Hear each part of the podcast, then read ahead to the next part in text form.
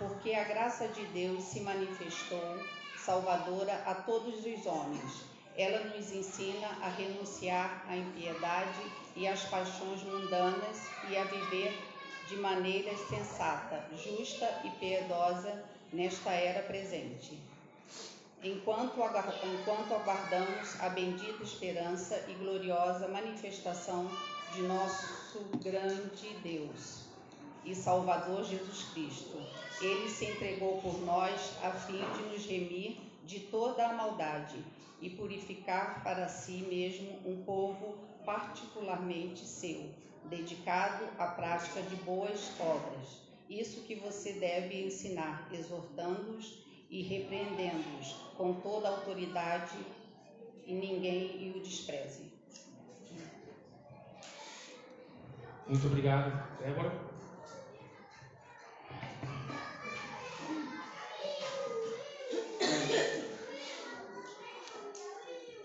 Chega de regras. Você já ouviu essa frase? Já pensou nisso? Já quis dizer isso para alguém? Chega de regras. Regras mais regras. As pessoas estão cansadas de regras. Onde elas vão, tem regras. Ah, eu não quero ir para a igreja porque é muita regra. Chega de regras, de religião, regras de tudo. As pessoas querem ordem. Ordem é diferente de regras. Não necessariamente as regras ajudam em determinados lugares a manter a ordem, mas a ordem na casa de Deus não necessariamente é sinônimo de regras. Semana passada nós falamos sobre instruções objetivas e claras que Deus tem para nós. Que dependendo da forma como você olha para essas instruções, elas podem parecer um monte de regras. Não faça isso, faça aquilo. Não faça isso, faça aquilo. Mas Deus não quer te impor regras. Deus é um Deus coerente. O que Ele exige de nós não é nada além daquilo que nós queremos nas nossas relações com o próximo também. Não é muito diferente. Deus exige a verdade, você não gosta de viver com pessoas que mentem. Deus exige o respeito, você não gosta de conviver com pessoas desrespeitosas. Deus é um Deus coerente. Uma vez eu estava visitando uma família, alguns anos atrás, e eles me perguntaram, nós nem tínhamos começado ainda os cultos públicos, se na nossa igreja tinha, tinha doutrina. A igreja de vocês tem doutrina? Eu estava com a Bíblia na mão, eu falei, tem, muitas doutrinas, está aqui. Mas eu entendi o que ela estava perguntando. Ela queria saber se, quais eram as regras da nossa igreja. Quais são as doutrinas de vocês? Como assim? Cada igreja vai ter uma doutrina? A doutrina vem da palavra de Deus, não da instituição.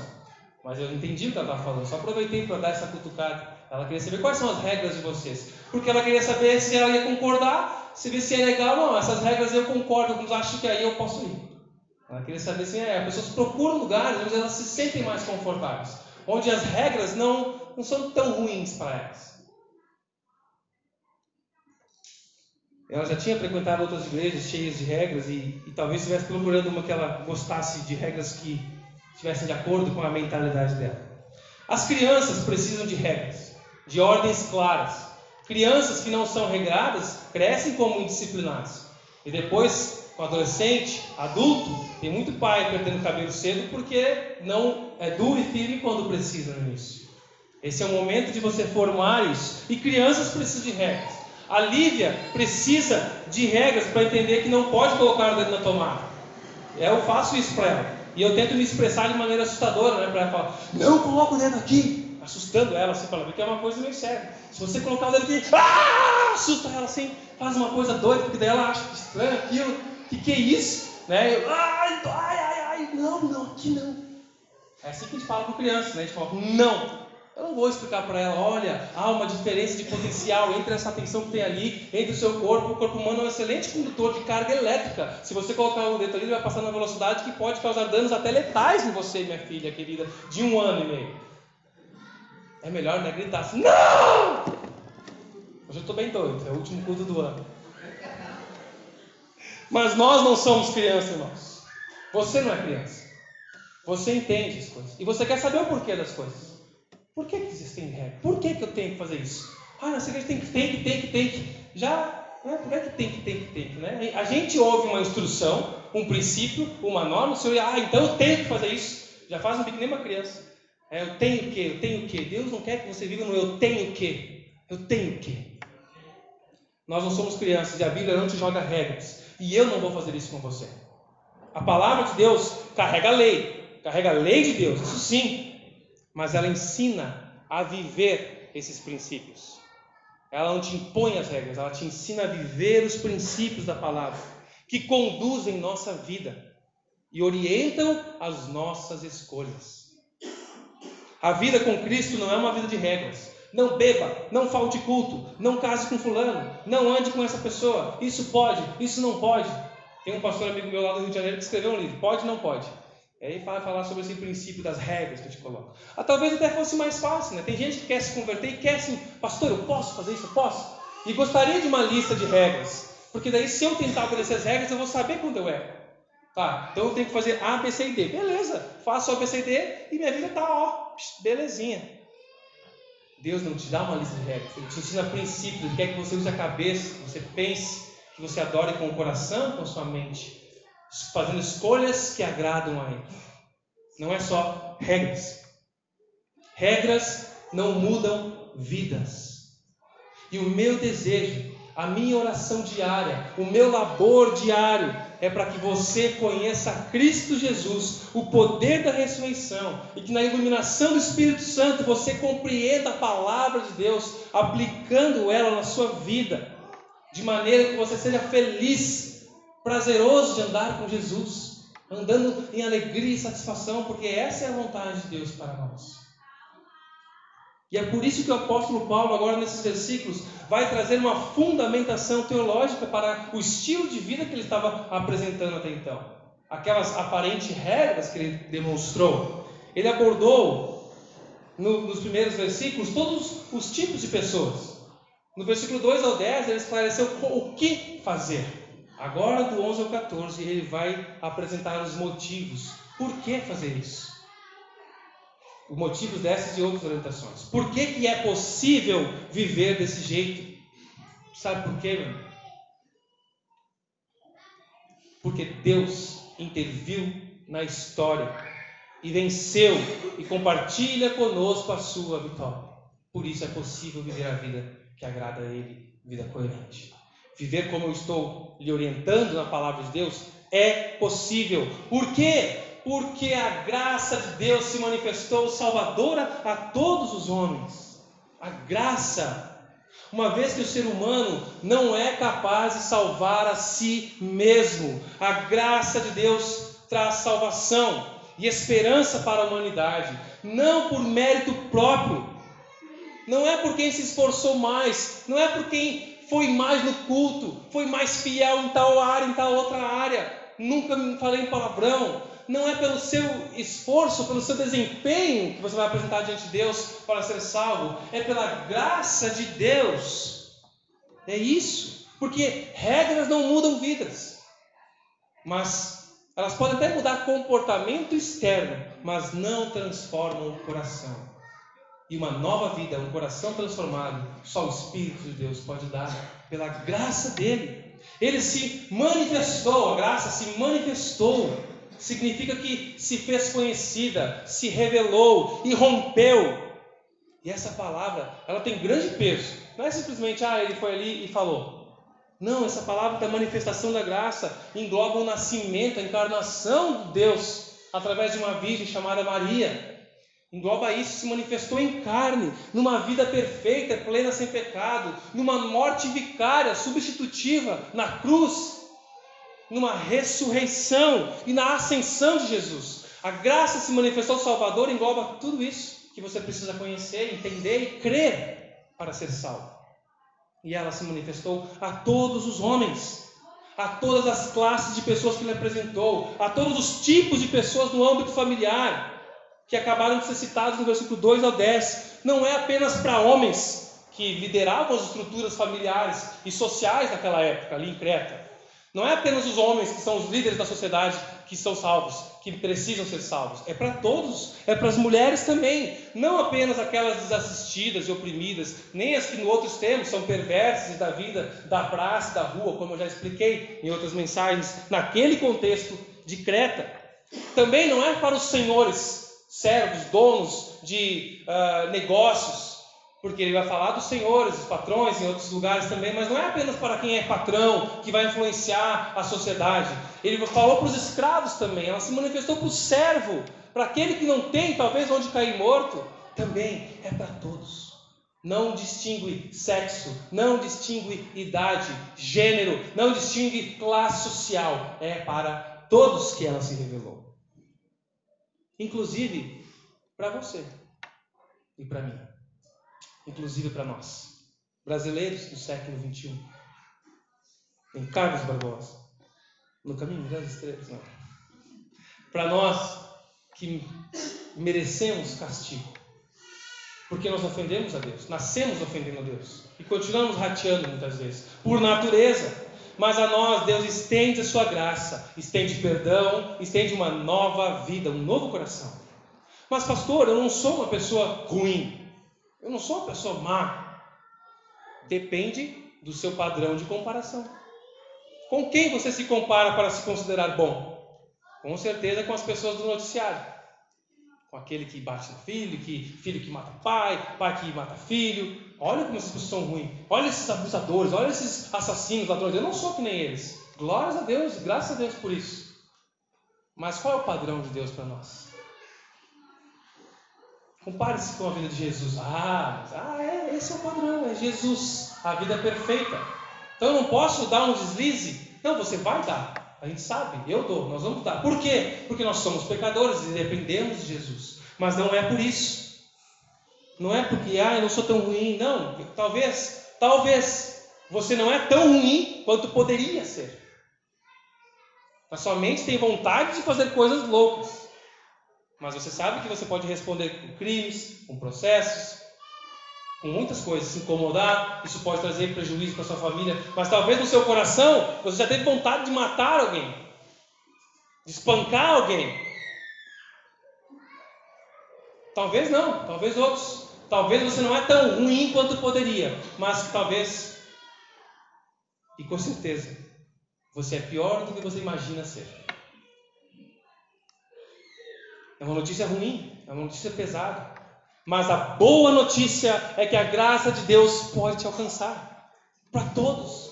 A graça de Deus pode alcançar você, seu pai, seus filhos, seu marido, a sua esposa, os seus netos, ela pode alcançar qualquer um. A graça de Deus se manifestou Salvador a todos. Aleluia. Aleluia. Glória a Deus por isso. Não fique com medo de dar glória a Deus. Mas, pastor, eu já fui alcançado pela graça. Eu entendi que sou pecador. Que eu estava longe de Deus. Eu preciso de perdão. E eu creio que Jesus morreu na cruz para perdoar os meus pecados. Eu fui alcançado pela graça. Mas e agora? O que essa graça faz com a minha vida? Será que a graça de Deus, por meio de Jesus, ela é somente para nos salvar da morte eterna? Será que a graça é apenas para a salvação? Olha o versículo 12. Pega esse princípio, irmãos. Preste atenção. Ela nos. Opa, estava atrasado aqui. Nos ensina a renunciar à impiedade e às paixões mundanas e a viver de maneira sensata, justa e piedosa nesta era presente. Ela ensina, ela educa, ela é pedagógica é uma manifestação visível e salvadora no passado. Foi algo que aconteceu, é um fato. Jesus encarnou, viveu a vida perfeita, morreu morte de cruz, ressuscitou e vivo está e ascendeu. Isso é um fato. Creia você ou não? Eu creio. Mas e hoje? Ela ensina, ela é pedagógica no presente. Ela te ensina em um processo. Ela te salva e te coloca num caminho de aprendizado. Ensina o quê? A renunciar essa vida natural, essa vida comum do mundo, o caminho natural do mundo. Abandonar a velha vida é um processo de aprendizado. A graça vai ensinar. Você levantou a mão no culto, um dia você se emocionou, aceitou Jesus, e aí? Agora você vai aprender a andar no caminho do Senhor, nova vida. E não é apenas um processo de assimilação de conteúdo cognitivo, de compreensão, não é apenas conhecimento teórico, mas de conviver e depender de Jesus. Isso é diário. Você vai aprendendo isso por meio do convívio, da comunhão, do estudo da palavra, da pregação. Aprende que precisa abandonar, mudar, e pela graça você pode ser vitorioso. Ela te ensina. E ela não tem apenas esse aspecto negativo de renunciar, impiedade, paixões mundanas, mas também tem um aspecto positivo. A graça de Jesus te ensina a viver, te ensina a viver, a desfrutar da vida de uma maneira sensata, justa e piedosa. É sensata. Quando fala em sensatez, está falando sobre o relacionamento do cristão consigo mesmo uma pessoa sensata, aquele cara que é coerente. A gente já conversou sobre isso no GC. Tem gente que vive com incoerência de vida. Vai na igreja, não assim, mas a, o coração não quer ali. É, a gente conversou com, com esse tempo falando assim, cara, por que tu não tem coragem eu não quero saber de igreja, eu não quero Jesus, eu quero seguir meu caminho, minha vida. Mas a pessoa vive, fica aqui, fica ali, eu quero Jesus, eu amo, mas eu, vive uma incoerência daquilo que diz crer e daquilo que vive de fato. E para não viver nessa incoerência, ela procura alguém que fale coisas que ela concorde, porque daí apazigua as incoerências mentais. Aqui falou uma coisa que é interessante, que eu gostei. Não, o resto que ele falou, não, vou pegar só a primeira frase. E aí vai fazendo uma coxa de retalhos, como diz Paulo pregando lá em Atenas. Vocês fazem uma coxa de retalhos com filosofias de diversas pessoas, pegando um pouquinho de cada pregador, de cada filósofo, para você fazer a coxinha que te agrada. Você não pega o evangelho puro, inteiro e verdadeiro e simples como ele é sensato, viver.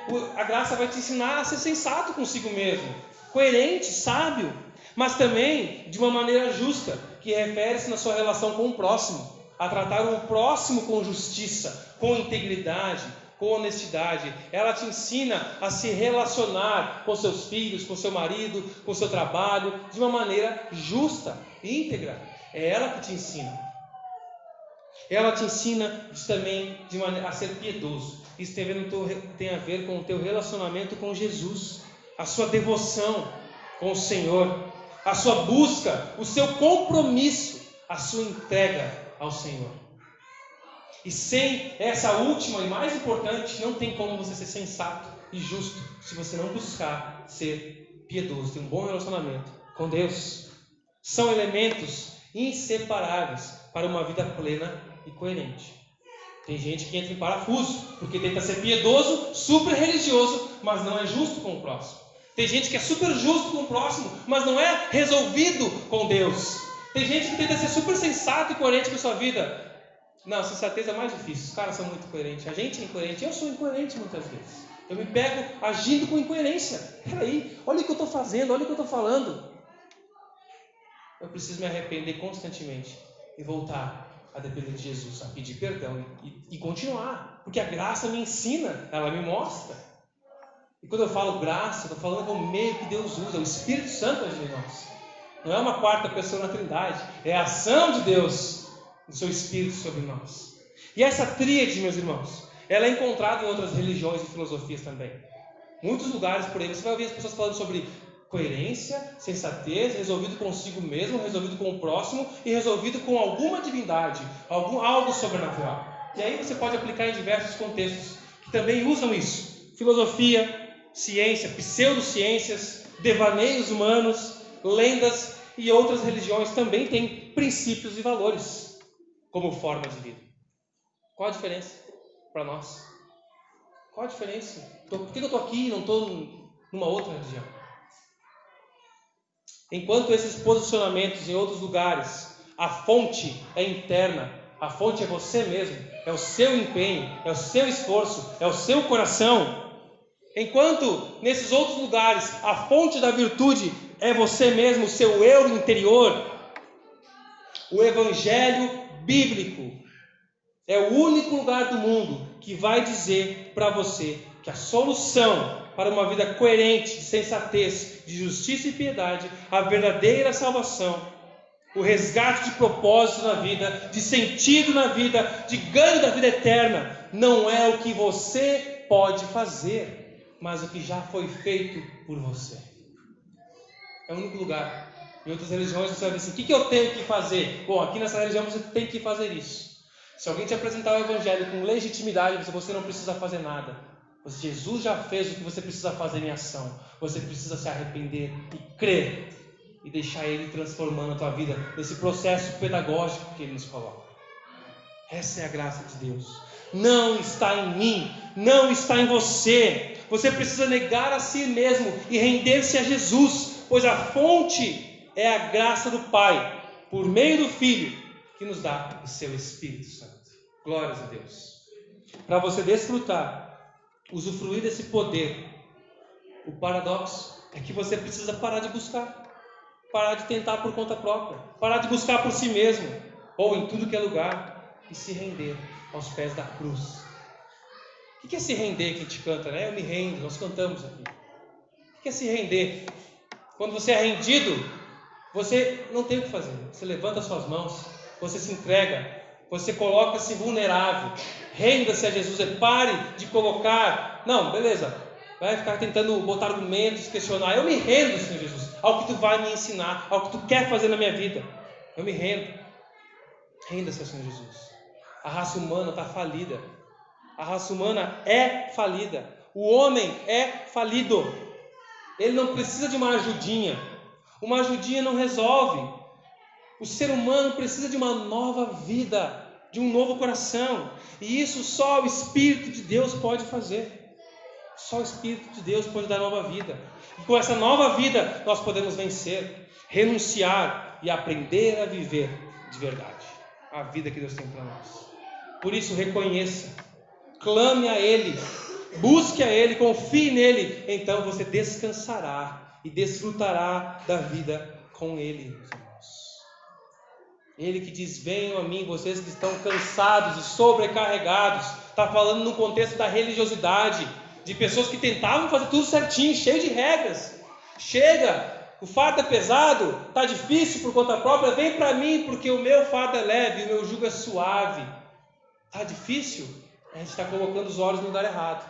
Está doloroso? A gente está tirando os olhos de Jesus, porque ele veio para trazer leveza, simplicidade e transformação transformação. Não apenas para ficar dando tapinha nas costas. Vai lá, é assim mesmo, vida que segue. Ele quer transformar a minha e a sua vida em novas vidas. Reconheça isso. E quando isso acontece? Quando que a gente aprende? Nesta era presente. É agora. Não está falando que a gente vai ficar, que a gente vai aprender só no céu, só quando morrer. Lá nós vamos estar plenos. Mas começa agora. Por isso não é sobre regras, mas sobre submissão e dependência sobre uma vida coerente e satisfatória hoje. Você pode ter coerência na sua cabeça com seus problemas filosóficos, com seus devaneios sobre a vida. Deus quer te dar coerência, sensatez. Ele te dá pela graça dele. Ele te dá. A fonte para isso não é o autoconhecimento, não é ninguém, não é nada que está fora por aí, mas é Cristo Jesus, que vem habitar em nós, que habita naquele que crê e ele começa a fazer uma mudança de dentro para fora. Começa a lavar o copo no interior. Ah, não, mas eu parei de fazer isso, eu parei de fazer aquilo. E como é que está o teu coração? Essa semana a gente conversava com um casal e estava falando sobre homeschooling. E aí, ah, eu gostaria, tá? Ah, não, depende da cidade, como é que é a situação. E aí o pessoal acha que a solução para proteger, né, vamos para os extremos. Às vezes a educação está muito ruim aqui e vai para outro extremo. A solução para proteger os filhos desse mundo mal é homeschooling. E aí você educa seu filho, você ensina ele, ele não vai ter contato com esse mundo aí e está resolvido. Eu concordo com muita coisa do homeschooling. Eu acho sim que eu gostaria que nós tivéssemos estrutura, condições de poder ensinar, educar, não buscamos ainda sobre isso. Mas eu estou falando das pessoas que acham que essa é a solução. Que para resolver, para o seu filho não ser um pervertido, não aprender as coisas desse mundo perigoso, você. Desculpa. Consegue uma aguinha, por favor? Você deixa ele em casa, você cuida dele, protege ele do mundo, coloca ele numa bolha. Homeschooling não é bolha, não estou querendo diminuir. Estou falando que vão para os extremos, mas não cuidem do coração dos filhos. Porque o problema não é o que faz e onde está, o problema é o coração. Por isso, mesmo que seu filho cresça nessa igreja, mesmo que seu filho venha todo domingo para essa salinha, ou outros que nós vamos ter, tem os melhores professores, venha no sábado, programa para adolescentes, para jovens. Não adianta, não é estrutura, não é pessoa, é o coração. Isso é você, pai, que está em casa, dia a dia, cuidando do coração dos seus filhos, de seus filhos. é o coração. Claro que a igreja tem o privilégio, a responsabilidade, a participação nisso. Mas não adianta te formar crianças moralmente corretas. Nós precisamos ensinar para eles isso, que eles precisam de um novo coração, que só Jesus pode dar nova vida para eles. Isso é possível. Ele nos capacita a viver essa vida plena com Ele, enquanto a gente aguarda a bendita esperança, a gloriosa manifestação do grande, nosso grande Deus e Salvador, Jesus Cristo. A graça de Deus foi uma manifestação visível e salvadora no passado. Ela é pedagógica e te ensina no presente e será gloriosa no futuro. O mundo presente é o tempo e o lugar da nossa provação. Você não gostaria de passar provação nesse momento? Depois não vai mais passar, vai acabar. É aqui que nós somos forjados, moldados no caráter de Cristo. O tempo é hoje. O Evangelho, a graça de Deus nos ensina para que possamos viver vidas consagradas de maneira saudável. Enquanto estamos aguardando essa bendita esperança, Jesus voltará, me eliminará desse corpo pecador, das lutas que eu sofro ainda, das dores que eu tenho, dos meus vacilos. Eu terei um corpo renovado, glorioso, uma vida plena com Ele. E enquanto isso, Ele vai me ensinando a viver aqui aguardando esperançosamente, olhar pacientemente para o céu. E isso vai modificar o teu viver hoje. As tuas ações, decisões, sofrimentos, angústias, hoje são influenciadas por onde estão seus olhos. Para onde você está olhando? Ah, isso transforma crises em crises maiores do que de fato elas são, porque nós tiramos os olhos de Jesus, da eternidade. E às vezes a gente acha que as pessoas estão menosprezando. Ah, não é bem assim, olha para Jesus. Ah, é sim, tu não está na minha pele para saber o que eu estou sentindo. Não estou mesmo. Só você sabe o que está sentindo. Mas olha para Jesus, ele sabe o que você está sentindo. Ele pode te ajudar. Aguardamos essa bendita esperança. E preste atenção, tem algo que eu aprendi nesse texto e quero que vocês ouçam. O versículo 13 está falando dessa manifestação da glória de Deus, gloriosa manifestação. Lá no versículo 11, ele falou da manifestação da. Pode falar aí. Manifestação da. No 11 foi da graça. E no 13 é da. Primeiro, a manifestação da. E depois, então, a manifestação da. Pode falar mais alto? Primeiro, a manifestação da. Graça. Olha aí, agora só eu estou gritando que nem louco. E depois a manifestação da glória. Glória a Deus. Isso aí, irmãos. Vamos lá. Não adianta. Se você não experimentar primeiro a manifestação da graça, você não vai desfrutar da manifestação da glória de Deus. A graça vem primeiro. A manifestação da graça no seu interior, você contemplar isso. Se você não experimentar a manifestação da graça, você não verá a manifestação da glória. Você precisa ter contato, contemplar, desfrutar da graça para então desfrutar da glória de Deus. Muitos buscam a glória, mas não sabem que necessitam da graça. Muitos buscam glória, mas não sabem que precisam de perdão. Muitos buscam poder, prosperidade, vida plena, mas não reconhecem que precisam de perdão, de arrependimento, da graça de Jesus sobre mim e sobre você. Essa graça que gera um anseio, um desejo de querer ver Jesus, de andar com Ele, de tocar nele, de abraçar Ele, de viver um aprendizado seguro, com satisfação ao lado dele. Eu já falei isso e repito. A vida de muitos cristãos é medíocre, pois não querem, pois insistem em viver na força do próprio braço. Insistem em conseguir os méritos próprios, apoiando-se nos seus méritos. Mas quando nós desfrutamos dos méritos de Jesus, do que Ele fez para mim e para você. O seu Espírito nos capacita a uma vida plena. Por isso, salvação não é só olhar para o que foi feito, mas o que Ele tem feito e o que Ele fará por nós. Jesus nasceu, viveu a vida perfeita, morreu a morte substitutiva e satisfatória para a ira de Deus e ressuscitou para te dar uma nova vida. Foi por você, foi para que você desfrutasse do poder dele, da graça dele, para poder um dia ver a manifestação da glória desse Deus poderoso, meus irmãos. Abra os seus olhos hoje para a graça do Senhor sobre você, para que um dia você possa desfrutar da manifestação da glória de Deus e viva sobre essa esperança. Preste atenção. Você precisa de um encontro pessoal com Jesus em seu amor e graça. Não uma vida na religião, na experiência religiosa, nas regras, no esforço humano, na justiça própria, no moralismo, no legalismo, mas uma nova vida. Nascida do Espírito Santo para um viver em Jesus Cristo, nosso grande Deus e Salvador, Jesus Cristo. Por isso, versículo 14: Jesus Cristo entregou sua vida para nos libertar de todo pecado, para nos purificar e fazer de nós seu povo inteiramente dedicado a boas obras. A graça triunfa sobre o nosso pecado.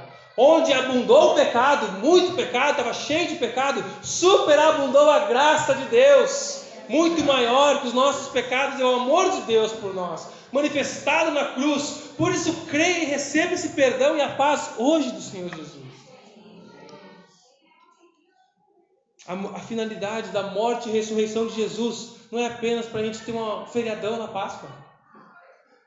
Não foi apenas para isso que Jesus morreu e ressuscitou. Se bem que a Páscoa já existia no tempo de Jesus, né? mas no nosso calendário.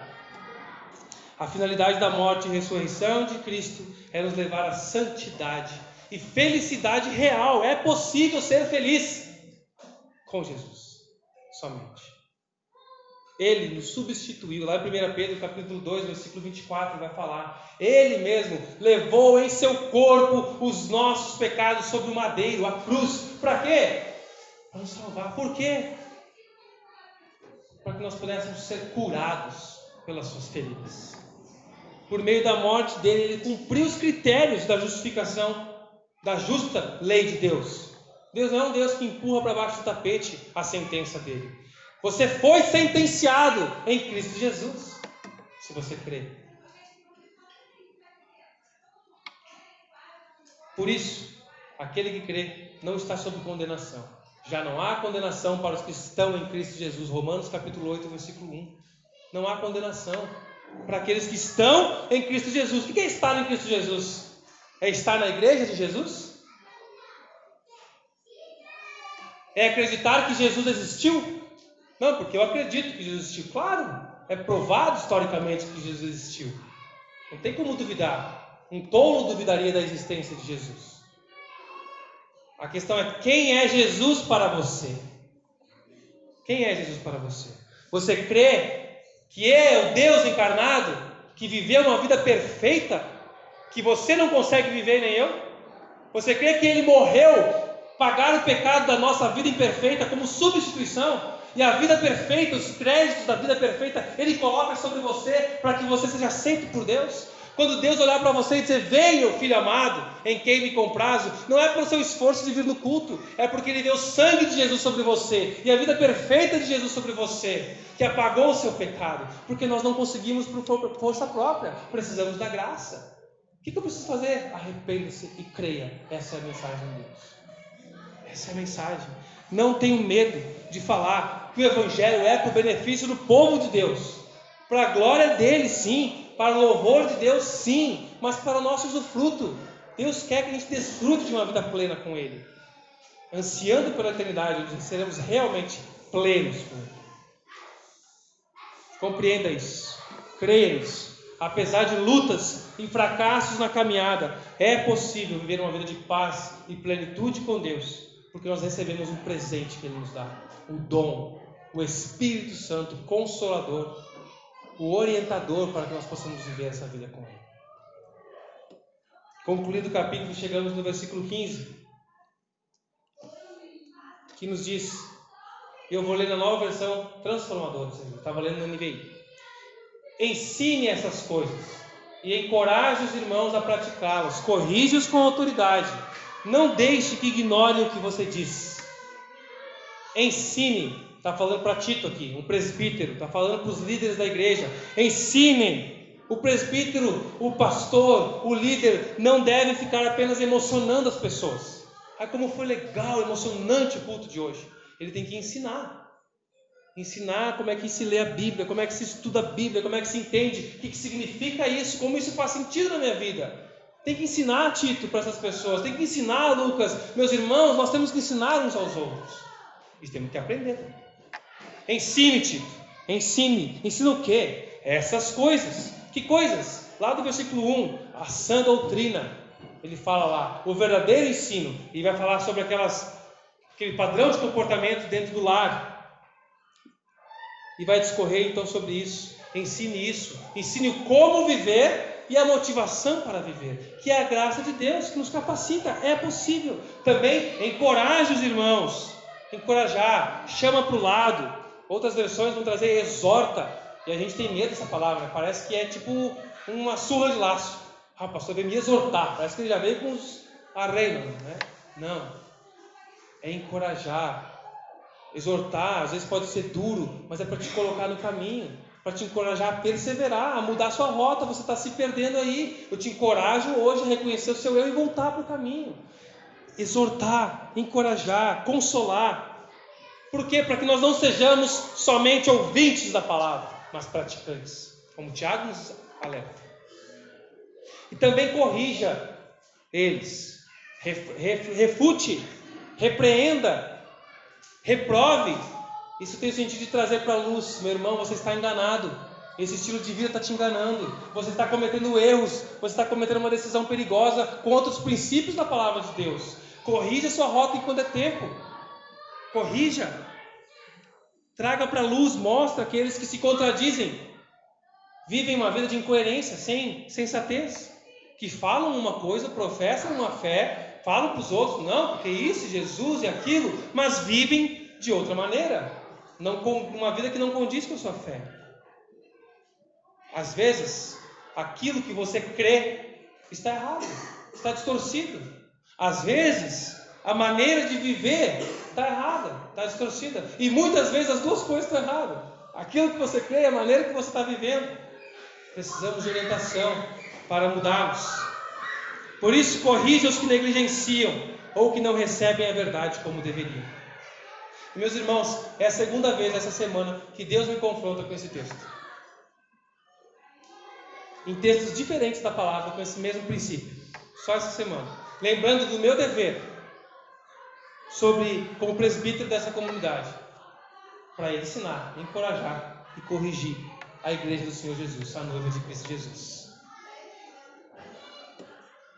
Você está preparado para ouvir, para aprender, para ouvir o encorajamento, que soa mais brando do que uma exortação? Para ouvir uma correção?